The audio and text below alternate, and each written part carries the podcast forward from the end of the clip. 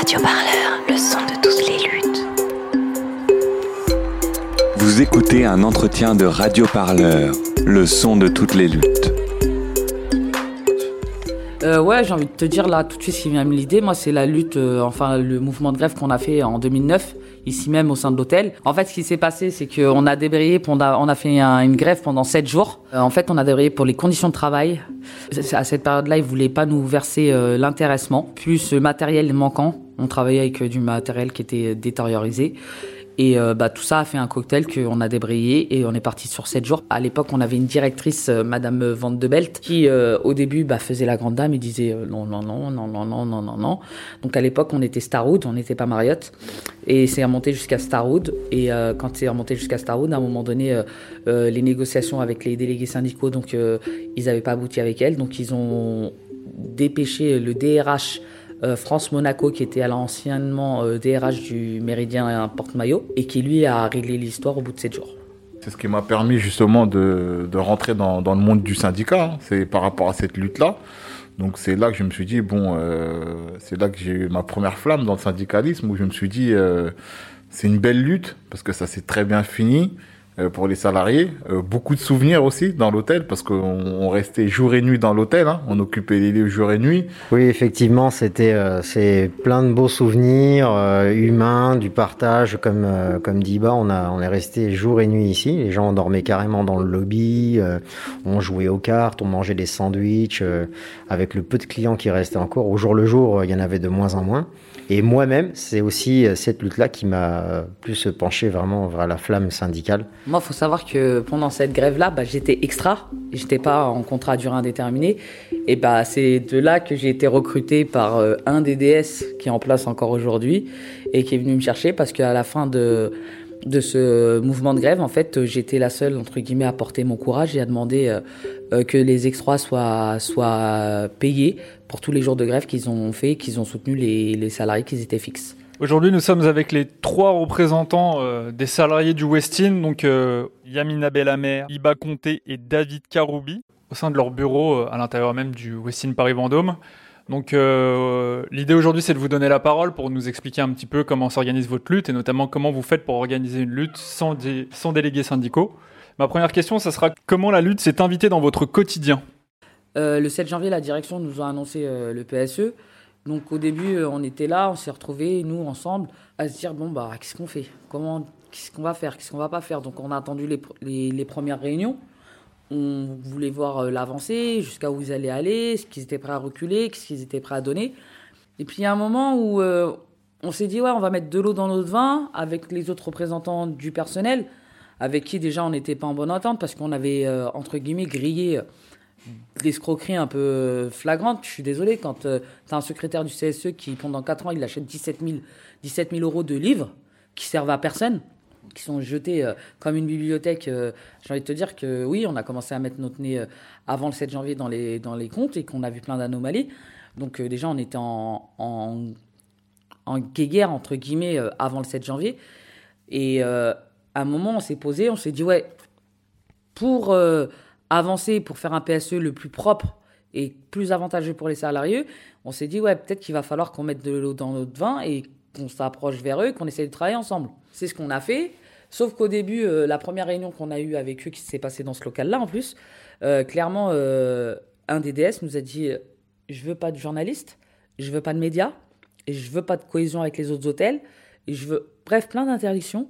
Et qui, Iba, je me souviens encore, hein, Iba, à la fin de cette euh, pseudo-réunion, me dit Mais Amina, on peut, peut pas se faire. euh, et moi, je disais, ouais, mais Iba, t'as vu, la cohésion, on serait mieux pour contrer la direction d'être tous ensemble que d'être une partie par là, une partie par là. Et il me disait, Amina, je la sens pas, je la sens pas, je la sens pas. David, pareil. Et du coup, euh, j'ai quand même convaincu d'essayer, mais d'être sur nos gardes aussi, mais qu'on essaye, quoi. On n'avait rien à perdre de toute façon. Donc, on a essayé, on s'est calmé, on avait des, rendez- des rendez-vous avec le Parisien, le premier rendez-vous qu'on a annulé. Euh, plusieurs euh, rendez-vous avec des médias qu'on a annulés aussi. Puis il s'est avéré qu'un jour, lors d'une réunion du CSE, où Iba demande une question euh, au président qui n'est autre que le directeur général, et lui dit oui, euh, quelles, sont, euh, quelles, quelles ont été les demandes des DS Donc le président lui dit non, je vous réponds pas et tout. Donc moi j'interviens, j'appuie la demande de IBA. Et là je dis mais Monsieur le Président, euh, en fait je vous demande de répondre clairement euh, à Monsieur Comté, puisque sa, question elle est légitime, parce que dans ce cas-là, quoi ça sert que vous nous faites des réunions une fois par semaine si on peut pas poser nos questions, si on peut pas avoir de réponse? Et là, le directeur commence à parler. Et je me rappelle encore, hein, les deux réponses qu'il a données, c'était, bon, un point supplémentaire pour les parents isolés, et deux, départ volontaire à partir de 59 ans. Donc il a donné ces deux informations, et là, d'un seul coup, il y a un DS qui se lève et qui dit non, je vous interdis de dire ce que les demandes des DS, euh, c'est confidentiel, rien n'est acté encore, euh, vous savez très bien comment ça va se passer. En fait, il lui demandait de se taire complètement. Et là, on a bien vu clairement, euh, à ce jour-là, qu'en fait, il voulait juste nous museler la voix, qu'on fasse pas de bordel, qu'on fasse pas de bruit, et que eux fassent leur PSE clairement correctement avec la direction, sans que nous, on puisse les impacter de l'autre côté. Pour moi, euh, je suis venu un petit peu après euh, euh, dans la lutte par rapport à Yamina et Iba, parce que eux, moi, j'étais pas éligible malheureusement en présence de réunions et de, et concertations. Donc, euh, je suis venu un petit peu, un petit peu après. En fait, ça s'invite de cette manière-là. Pour moi, la lutte, c'est déjà beaucoup de messages sur notre notre groupe WhatsApp. En fait, euh, elle me rappelle toujours à l'ordre. Cette euh, cette sonnerie de mon téléphone ou ce bip ou ce vibreur. Et euh, ça nous, c'est incessant. Et je pense qu'on est tout le temps euh, tous, euh, tous au garde à vous. Chaque fois que notre téléphone y vibre ou il sonne, la lutte, on se demande si c'est pour la lutte justement ou si c'est un message quelconque. Et ça, c'est une des premières invitations dans le quotidien et nos vies privées, c'est notre téléphone. En fait, c'est vraiment ce qu'il y qu'il y a de plus significatif. Une chose que je relève, et je pense que c'est important, c'est que cette lutte nous fait mettre euh, notre vie personnelle entre parenthèses pendant une bonne période de la journée, voire même le soir quand on est en famille. Elle nous réveille la nuit, hein elle nous réveille la nuit, cette lutte. Elle nous fait poser beaucoup de questions. Elle nous, elle nous a aussi enrichi en termes de savoir au niveau des lois aussi. hein. C'est comme ça qu'elle s'est invitée aussi dans notre quotidien.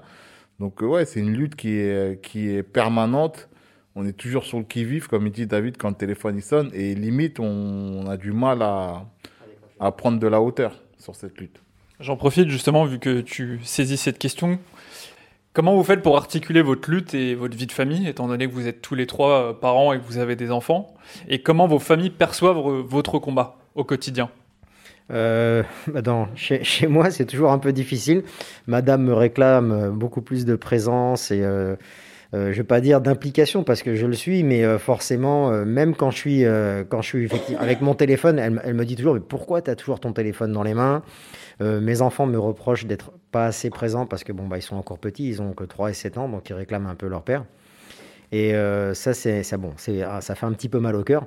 Mais ma compagne, oui, me reproche, malgré qu'elle-même, elle ait été touchée récemment par un licenciement dans notre même compagnie d'ailleurs, elle me reproche quand même d'être trop sur mon téléphone.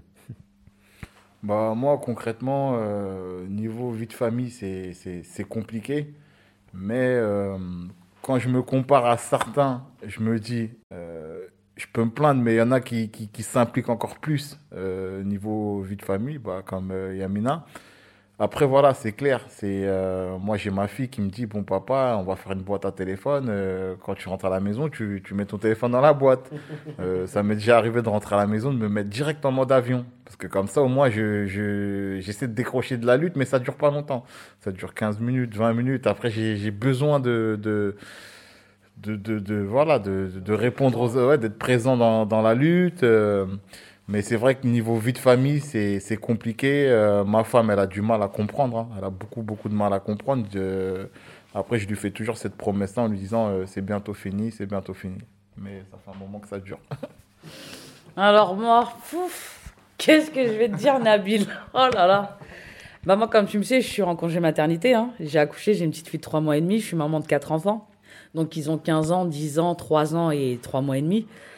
Euh, ouais, comme disait Iba, c'est vrai que moi, je me donne peut-être plus que dans le temps.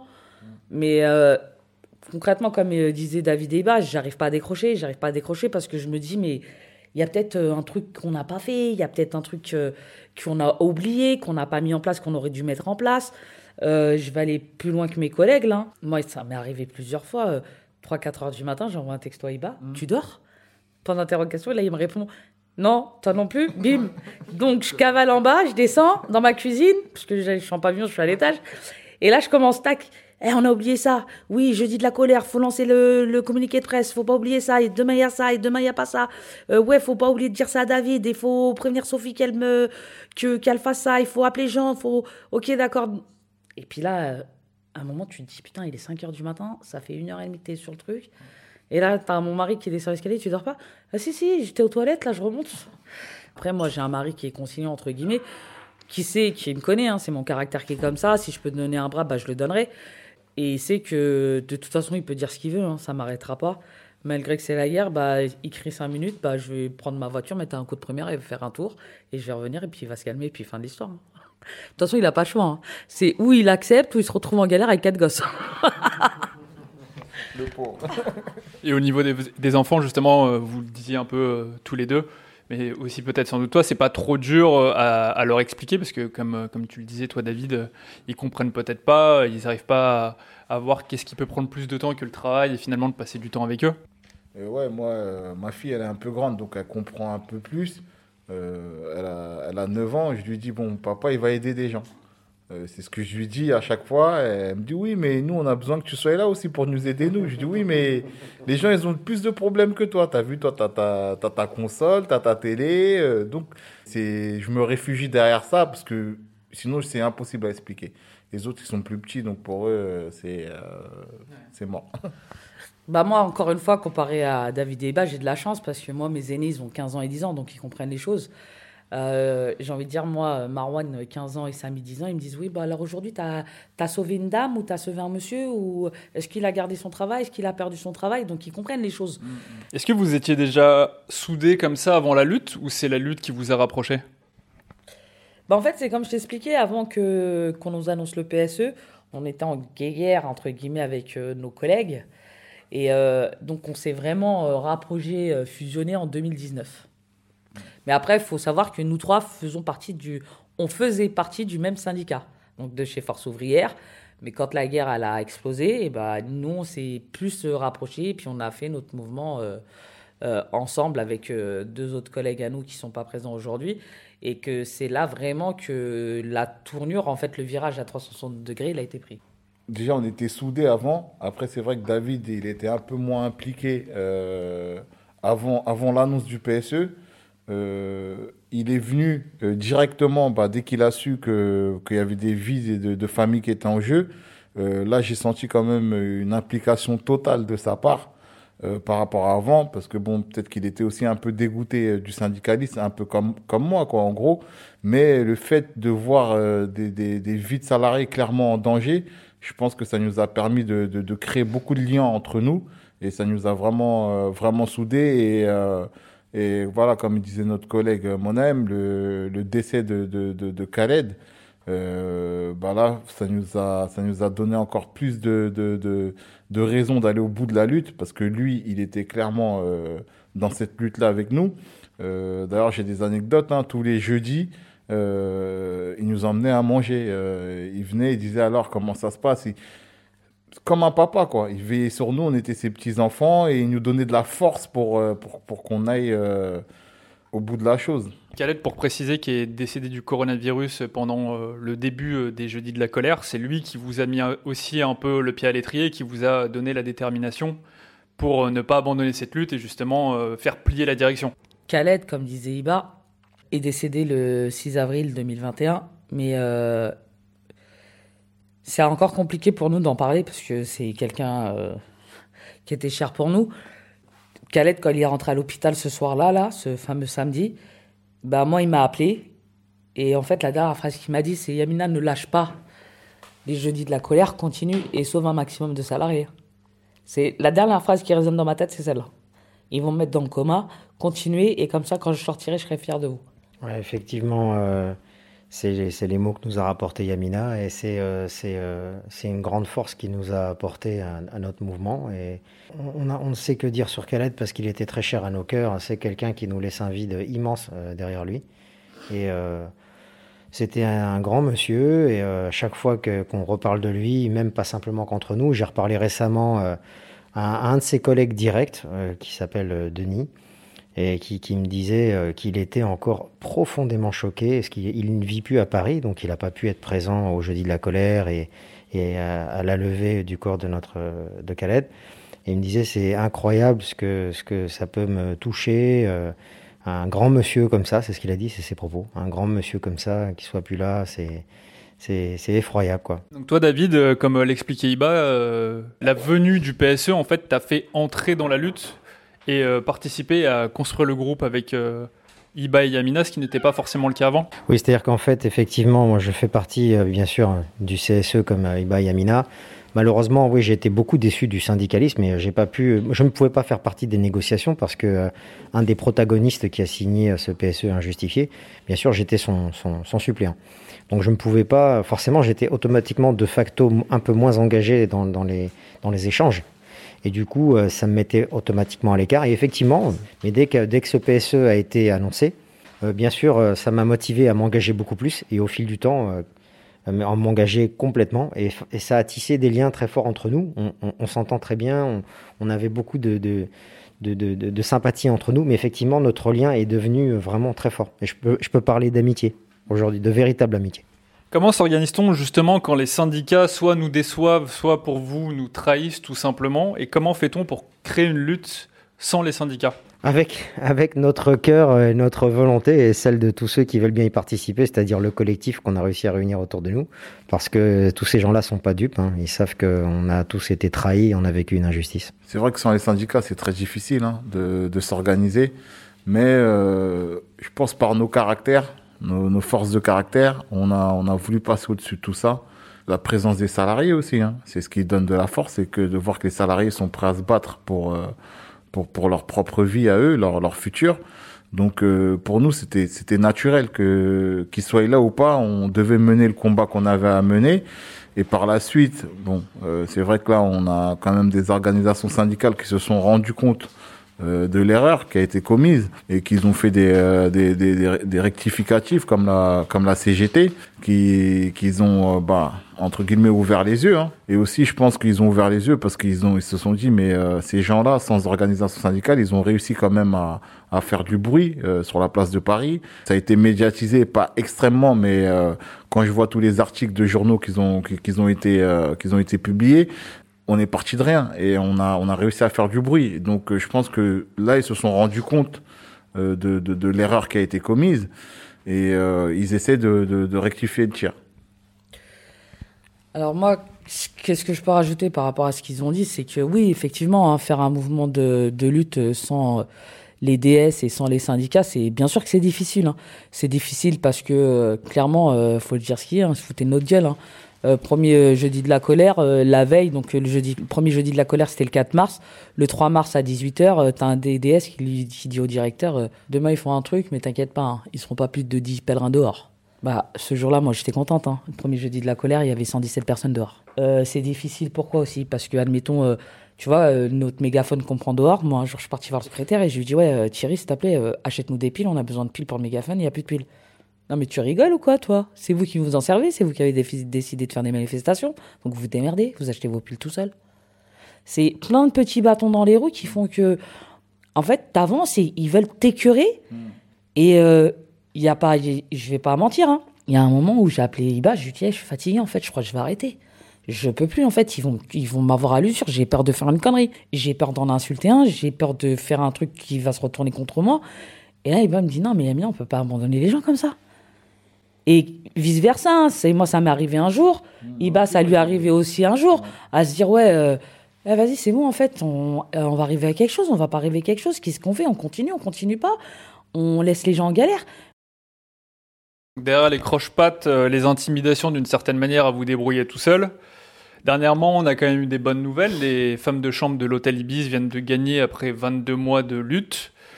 Donc, euh, comment percevez-vous la victoire euh, des femmes de chambre, tout simplement? Mais bravo pour elle, c'est franchement j'étais trop contente quand j'ai vu ça. Bah, moi, par rapport à- aux femmes de chambre de Batignolles, euh, bon, c'est vrai que c'est l'organisation syndicale CGT euh, HPE qui, euh, qui, qui est à la tête de ça. Moi, je leur tire mon chapeau. Euh, je leur tire mon chapeau pour leur persévérance, euh, pour leur ténacité, parce que bon, quand même, 20 mois de grève, c'est pas Euh, c'est pas c'est pas ce que nous on fait. Hein. Nous c'est euh, on est en période de chômage partiel. Là c'est des gens qui perdent du salaire. Moi ça me ça me donne des idées, ça me donne de la force et euh, vraiment un grand chapeau à, à cette lutte là parce qu'ils ont obtenu des des, des, des, des vraies choses pour euh, pour les salariés et euh, pour moi c'est c'est un exemple. Oui, tout à fait. Je, bon, on en a un petit peu parlé tout à l'heure, hein, mais euh, je le redis encore une fois de plus. Effectivement, je rebondis exactement là-dessus. Pour moi, euh, Tisery, Candy et Claude Lévy sont vraiment des exemples. La CGT HPE, euh, euh, pour moi, c'est vraiment l'image que je me fais euh, du syndicalisme, des gens qui font, qui luttent vraiment. Euh, J'ai eu l'occasion, on a eu l'occasion d'y aller tous les trois euh, plusieurs fois, leur rendre visite euh, euh, dans leur bureau. Et quand on arrive là-bas, on voit tout de suite à qui on a affaire. C'est des gens qui reçoivent des, des salariés. Tout de suite, ils se mettent à leur aide. Ils ont des coups de fil de partout. On les entend échanger au téléphone. On voit que c'est une véritable implication. Et d'ailleurs, je le redis encore, je te l'ai dit tout à l'heure, euh, les seuls gens qui nous ont ouvert leurs portes et qui sont venus nous aider vraiment pleinement et qui même grâce encore à leur connexion aujourd'hui nous permettent de continuer notre lutte, aussi bien dans notre organisation, c'est bien grâce à eux et personne d'autre. Euh, effectivement, tous les autres gens à qui on s'était adressé nous avaient fermé leurs portes à ce moment-là. Donc vraiment bravo à eux encore pour cette lutte, bravo aux femmes de l'Ibis Batignolles. Est-ce que ça vous donne de l'espoir, d'une certaine manière, de réussir à aller jusque là où, où vous, vous voulez aller? Bah en fait, concrètement, euh, là, aujourd'hui, d'aujourd'hui, tu sais très bien, le PSE, il a été validé par la directe. Nous, ce qu'on va faire, c'est que on sollicite les salariés qui sont impactés par le PSE à aller en justice, à aller au prud'homme, parce que clairement, euh, il y avait de quoi sauver ce PSE. Ce PSE qui est injustifié à nos yeux, qui a plein d'anomalies. L'expert comptable qui a été mandaté par le CSE euh, a clairement rendu un rapport où il est clair et explicite dessus. Donc euh, clairement, j'ai envie de te dire, moi, j'ai un grand espoir de les dégommer en justice. Le combat en justice pour les salariés euh, qui seront licenciés, ça serait une reconnaissance pour eux que la justice euh, justement dise que c'est pas normal ce qui s'est passé. Et euh, d'autres combats aussi qui vont arriver pour les salariés qui vont rester, parce que je pense qu'ils seront dans des conditions très très très compliquées. Je pense que c'est que le début en fait. On est que sur le début de, de, de certains combats et euh, qu'on qu'on sera amené à, à, à établir d'autres combats et à obtenir, qui sait, euh, une victoire comme, euh, comme les femmes de chambre de l'Ibis Batignolles. Si vous aviez un message à passer à des personnes qui souhaitent s'organiser en lutte indépendamment des syndicats, quel serait ce message?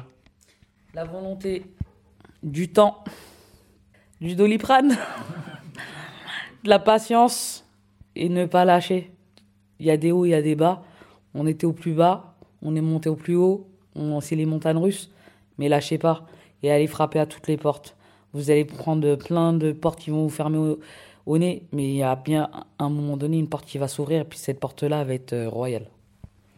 Oui, complètement. Ouais. Surtout la solidarité et jamais se décourager. Ouais, bah moi je, je vais suivre mes collègues. Hein. Euh, ce que je conseille à ces gens qui veulent s'organiser en lutte sans les syndicats, c'est euh, déjà de suivre leurs principes, hein, leurs valeurs, euh, et de de- d'aller jusqu'au bout, même si euh, il va y avoir des moments d'échec, des moments de doute, hein, des moments où on se mange des coups. C'est comme un combat de boxe, hein, des moments où on se mange des coups. faut savoir les encaisser ces coups-là. Et, et, euh, et surtout, euh, ce que je retiens dans tout ça, c'est faut prendre de la hauteur sur, euh, sur la situation, ne pas trop s'imprégner aussi, parce que c'est vrai que derrière, il peut y avoir des dégâts, euh, des dégâts psychologiques. Et si vous aviez une chanson à, choisir pour clôturer cet entretien, quelle serait-elle? Moi, ce serait la chanson que David m'a fait découvrir lors de cette lutte, euh, War de Bob Marley. Tout à fait d'accord. euh, pour moi, idem. C'est d'ailleurs pour ça que je lui avais communiqué euh, cette chanson. inferior is finally and permanently discredited and abandoned. Bah moi là tout de suite j'ai envie de te dire euh, ce qui me vient à la tête moi c'est euh, Gloria Gaynor I Will Survive. Voilà. Bel exemple aussi. Bel exemple aussi, ouais. Voilà, je vais juste finir euh, ton entretien comme tu disais tout à l'heure David disait ouais euh, on a créé entre nous une amitié moi je vais aller plus fort que ça. Moi aujourd'hui j'ai deux frères qui se sont rajoutés à, mes- à mon frère.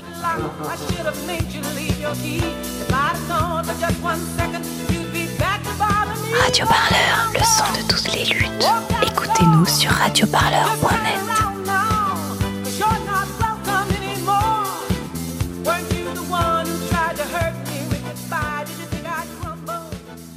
Radio Parleur.